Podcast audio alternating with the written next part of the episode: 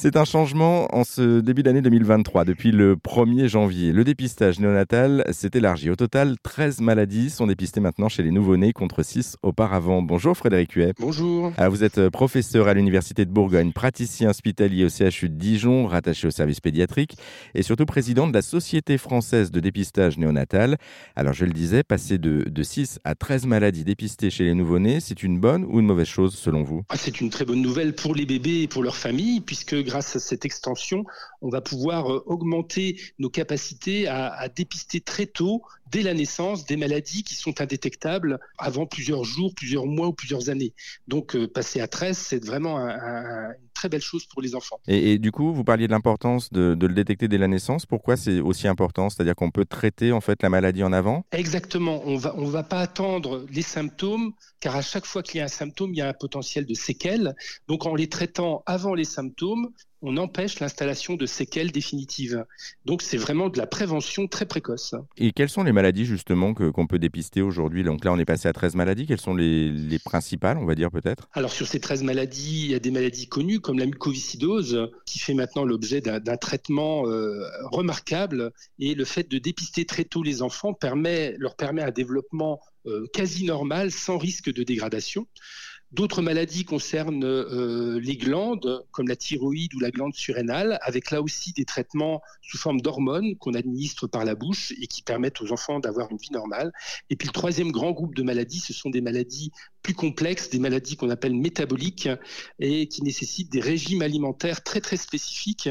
Mais grâce à ces régimes, les enfants vivent, car le grand risque pour ces bébés, c'était de décéder très tôt. Comment ça se passe du coup le dépistage concrètement? Alors au troisième jour de vie, et ça c'est par convention bien établie pour tous les bébés en France, on prélève six gouttes de, sang au talon des bébés avec un petit système de, prélèvement. On dépose ces gouttes sur un carton et ce carton tout simple, hein, qui est un carton buvard, euh, est adressé dans chacun des centres régionaux, dans chacune des régions de France, et le laboratoire va euh, prendre en charge ce carton et analyser les gouttes de sang et euh, permettre soit de rassurer complètement en montrant qu'il n'y a aucune anomalie, soit au contraire euh, rendre aux médecins des suspects des bébés pour lesquels euh, le, le, taux euh, détecté est supérieur à ce qu'on attend.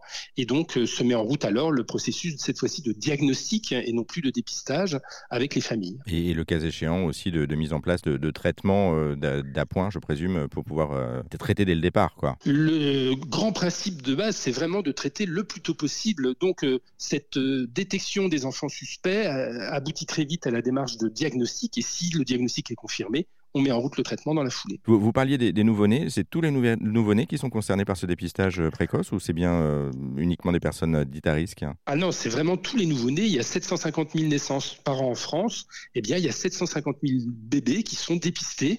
Les parents donnent leur un, un accord oral. Il n'y a pas besoin de, de, donner un consentement écrit. Et euh, les, les refus sont extrêmement rares. C'est de l'ordre de 300 par an sur toute la France, sur, sur les 750 000 naissances. Euh, c'est peu, mais euh, il faut tenir compte du fait qu'il euh, faut bien expliquer aux parents les, les raisons de ce dépistage et surtout la motivation à, à les réaliser systématiquement. Bon, en tout cas, on, on, le retient et on le redit, c'est important, faites dépister vos enfants à la naissance.